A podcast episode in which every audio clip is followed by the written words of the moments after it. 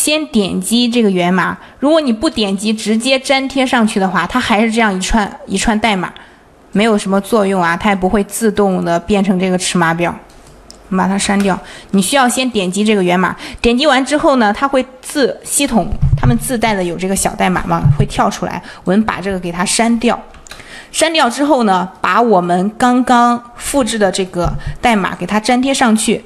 粘贴上去之后，再去点一下这个源码，那就它就自动变成我们这个尺码表格了。然后变回，嗯，变回来之后啊，你在这个上面任意的修改数字。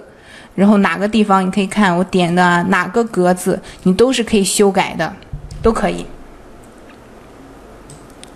亮亮同学，现在还有疑问吗？这个怎么设置的？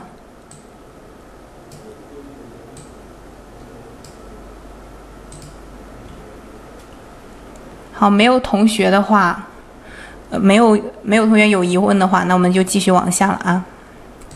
我们来看一下这个包装和物流，这里我们该怎么样去设置？在这里呢，发货期呢，我们可以把它设置为最长的七天的发货期。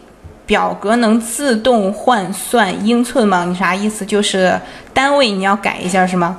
我们打开之后，它是可以，刚刚让大家看的不是厘米吗？如果你想换成那个英寸的话，你也可以在上面修改一下。发货期这里，我们最长的是可以设置七天的发货期的。那不管你设置几天，如果你遇到了周末和节假日呢，都可以自动的往后去顺延。但是发货期这里呢，大家一定不要乱填。如果你设置了一天，你就需要一天把这个货给发出去；你设置了三天呢，就必须在三天内把。把货给发出去，否则呢，系统它就会自动的关闭订单，货款呢将会全额的退还给买家，并且还会产生成交不卖的处罚。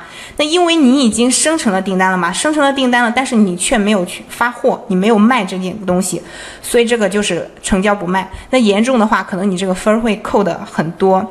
那成交不卖的处罚，它也是会很影响到我们店铺的流量的。如果你是新手，你在不懂这个发货或者是不确定的情况下，你就可以把它设置为最长的这个发货期七天。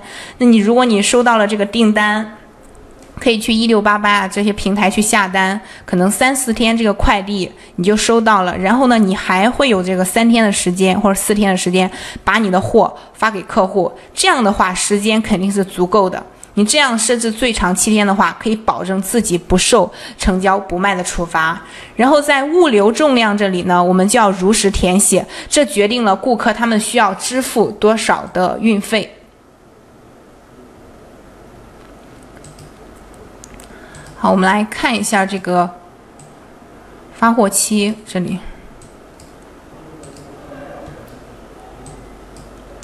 发货期这，假如说你是新手，你又做的是无货源模式，你手里也没有货，你可以设置七天。然后物流重量这里，嗯，这个是公斤啊，大家看好，如果你是三百克，就点零点三，因为这决定了这个顾客呢，他们需要付多少钱的运费。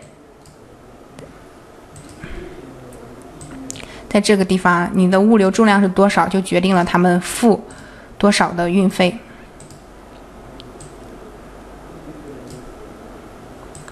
刚看到好，好像有同学说这么长，还还有人买吗？什么意思？是这个发货期设置的太长了吗？我举例子是说，新手他不懂发货，而且他做的是无货源的时候，那如果你已经很熟练这个发货的流程了，而且你手里还有一定的货，那你肯定就不需要设置这么长了，对吧？